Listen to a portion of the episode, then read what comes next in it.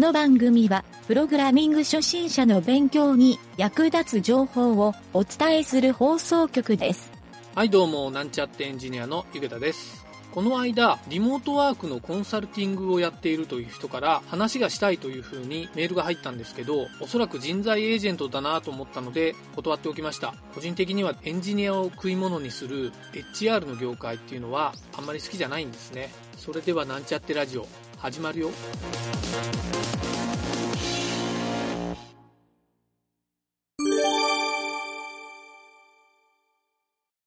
あの、2020年の12月の何日やったのか、末やったのか。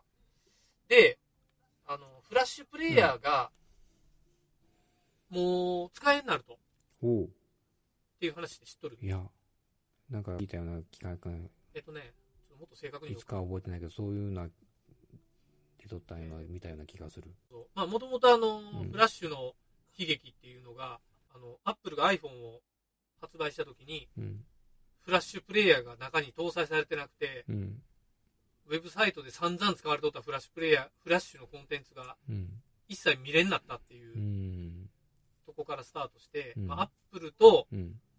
あの、あまあ、アドビーなんかな、やっぱうんりフラッシュが相性悪くて、うん。まあ、仲が悪いっていうかな。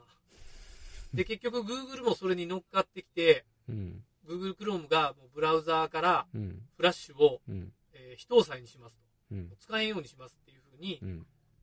まあまあ前に発表して、うんようやくうん。2020年の年末にう、ん。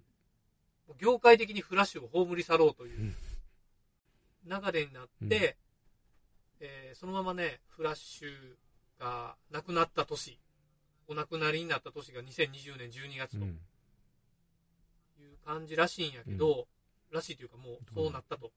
いうんで、えっ、と、実はアップルがなんでフラッシュを嫌っとったかっていうのは、一つはあの HTML5 うん。の推進をしてたっていうのもあって、もう HTML のコンテンツは HTML5 で統一した方がいいんじゃないかっていうのも、まあ、その業界内でもいろいろ議論されて、まあフラッシュ邪魔やないう話になったんやうと思う。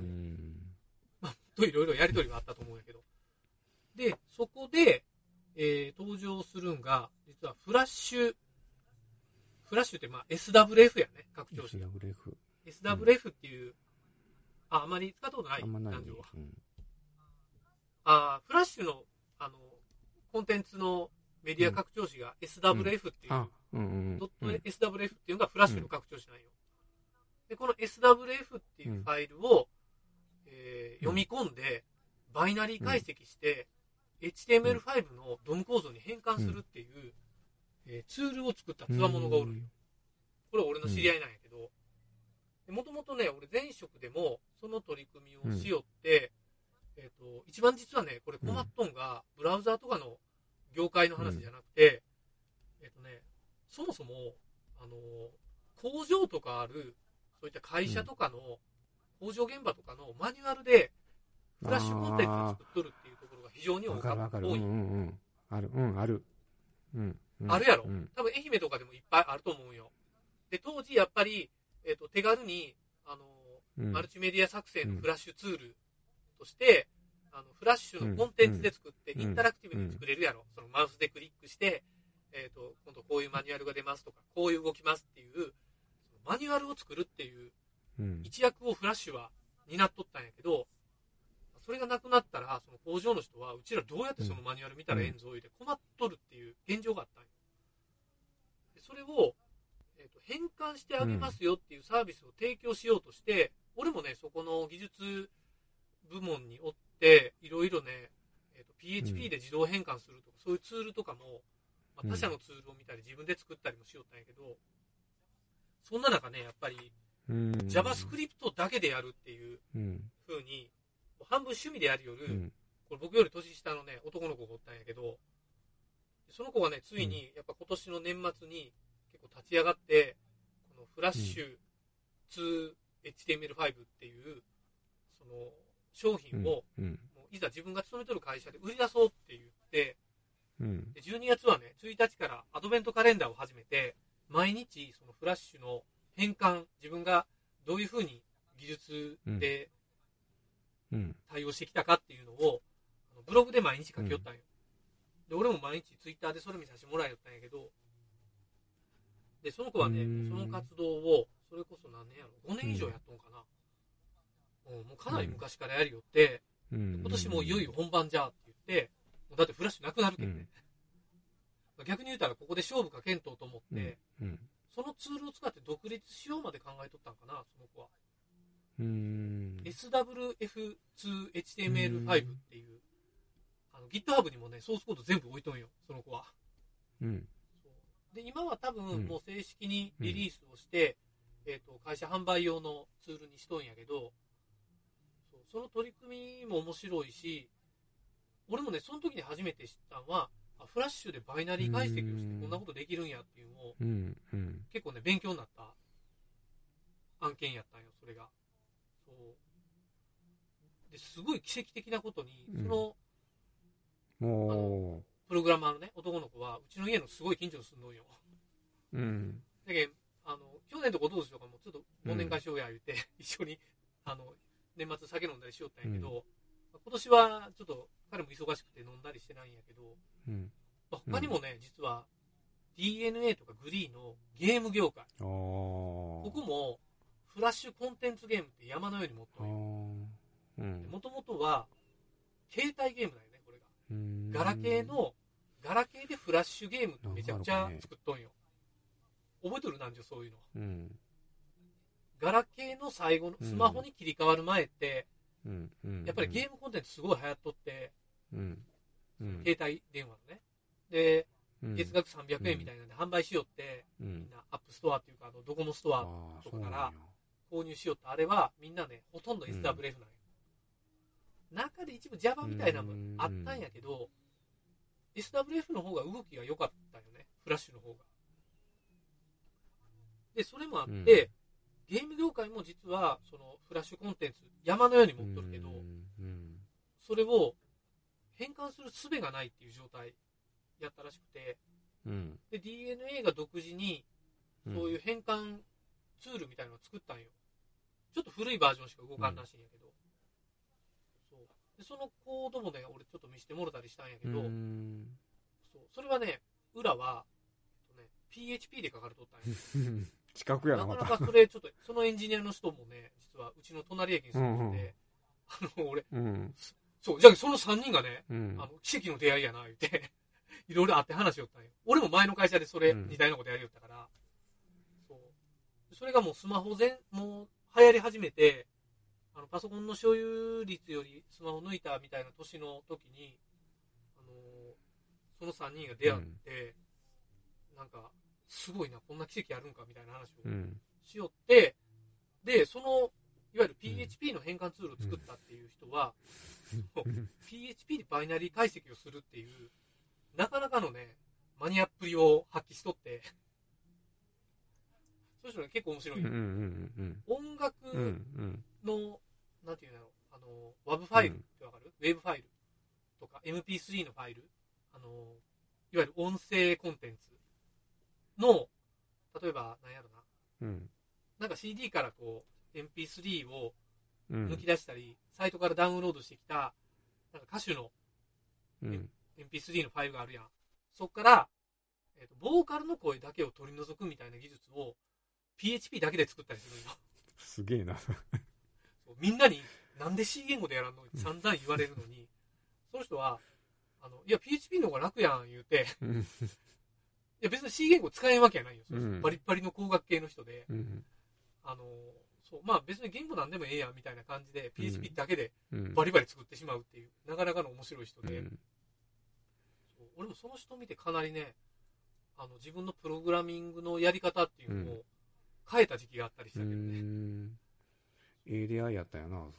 うん。そう。やっぱりね、そういう、あの、他のエンジニアと出会うことによってね、自分のスタイルが変わるっていうのは、俺は結構ええ意味で、あの、やっぱ勉強になったなっていう感じがあるかな。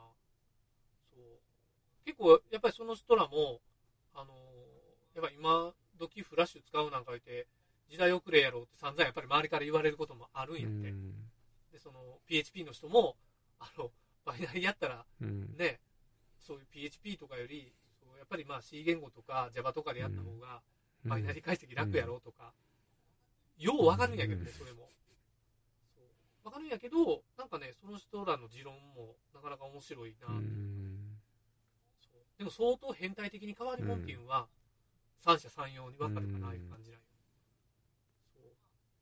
でもまあ、その人らに出会ってなかったら、俺も、まあ、JavaScript でバイナリーコントロールするっていうブログを一時期書きよったんやけど、それもね、そういうこともなかったやろな、うん思うし。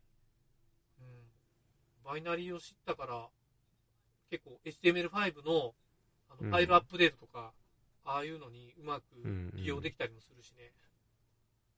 そう、そういうのにも役立つから、ちょっと勉強になったなっていう、まあそれだけの話を、このフラッシュのアドベントカレンダーを見ながら思い出したなっていう話なんやけど、うーん、そう。そうそうしかし、すげえな。なんか、す 確かに、そう。そうすごい集まりやな、でも。うん。うん。あ、そうそうそう、そういう人らの、そう、エンジニアのつながりってやっぱ俺はちょっと重要やな思ってな。うんあ。と他にもね、俺のつながりだけで言うと、SEO がめちゃくちゃ得意な人とかね、うん。とか、まあやっぱサーバーサイドがめちゃめちゃ得意な人とか、うん。まあこれ前の会社の後輩やったりするんやけど、うん。まあサーバーエンジニアやるよるやつうん。とかね、たすら、あの、シェルスクリプトだけを追求しよるやつ。ね、やっぱちょっとその辺尖っとる人らと知り合いって、なんか自分のスキルにも影響するなって感じがするね。確かに。するかな。うん。うん。はちょっとあるかな。ううん。ん。まあそんなんも考えて、俺もウェブ系のツールを作ったりうん。しよるわけなんですね。うん。そういう。そうそうもういい、いい刺激があるとやっぱいいよね、やっぱり。やっぱり、いいよね。うん。あの、そうなんよ。本とかネットとか、こう、まあ、うん。YouTube しかり、動画とかから影響を受けるうんもやっぱ多いと思うんやけど、やっぱ人から受ける影響ってやっぱりすすごいね、やっぱり。おいおい。うん。よくあの初心者の人があの勉強するときに必要な要素って俺もラジオで何回か言ったんやけど、うん。その中の一つにあの結構いいメンターとの出会いみたいなうん。て結構重要なんよ重要やね。本当に教えるのが上手な人とうん。出会えたら、うん。あの結構やっぱ楽しくっていうのもそうやけど、うん分かりやすく学習できるってすごい重要やと重要やね。これ本当分からんかったら、うん。挫折するしかないもんな、うんみんな、あのね、そのうん、どういう人に出会えるかでね、この先の世界変わってくるもんよ、本当変わる変わるう。そう、それはあるうん。まあ、そういうのも考えて、なんか、このラジオでもね、そういう面白い人とか、うん。そういう人に声かけて、うん。話聞いてみたいなともう思うしね。ん。いいね。うん。ええやろ、うん。あ、その人らちょっと声かけてみようかな。ああ。うん、そういう年であってもええかも。いいね、こちょっとかか声かけてみよう、いろいろ。俺の知り合いエンジう。ニア。うん人と人とのつながりが、こう、持てるっていいよね。なんか。うんただね、逆に、あの、初心者の人がドン引きするぐらいマニアックやけど、うん俺も全然わからんけど、そこは、あんまり細かい話はわからんけど、でも、考え方とかためになるよね、そういう、こう、人らの。あ、そうう、ん。そう。話する内容はね、もう結構ちんぷんかんぷんやね。うんもう JavaScript のバイナリの話とか始めたら意味わからんのみんな。みんなっていうか。そういうのあるけどな。そその危険性もはらみながら、ちょっと今年トライしてみようかな。うんいろんな人。まあインタビューはちょっといろいろ増やしたいなと思うよるけんね。まあそういう。南條は今年はどんな年にしようか。今年はね、うん、今年はやっぱり、うんあのー今まで3年間、3年強強か、まあ、うんコンサルメインだったんだけど、やっぱプログラムの方にちょっとこう、方向性をちょっと絞っていきたいなという。いいね。コーディングをやっぱ仕事にしていきたい。メインにやっぱ戻すっていうところをしていきたいんで、うん。なるほど。でこれまでのその経験が、なるほど。なんていうかな、あの、無駄ではなかったんやけど、いろいろこうそこから活かされるとことか、いろんな人の考え方知れてよかったんやけど、うんそれを活かしながら、それをコーディングの方にちょっと、あの、うん活かしてさら、さらなる高みをって目指したいなっていう。に、うん。なるほどね。まあ、プログラムで食うていくっていう、まあ、いわゆるプログラマーっていう世界うん。で、まあ、そこがええと思っとるわけやもんねまあ、俺もそうやし、うん何でも作るそうやと思う。ものを作っていくっていうことはやっぱり、ね、そこは、うん、続けていきたいなというのがやっぱ一つある。うん。うんええことやね。うんええことや。そうか。じゃあ、まあ、そういう今年を過ごして、うん。またラジオでもね、まあ、ラジオでなんか、ええ出会いとか、うん。ええ情報収集もできたら、いいね。ええよね。うん。うん。うん。こんな感じで、うん。よろしくね。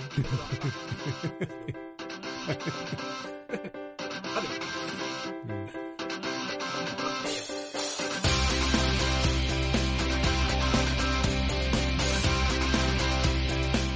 番組ホームページは http:// t.work スラッシュラジオスラッシュ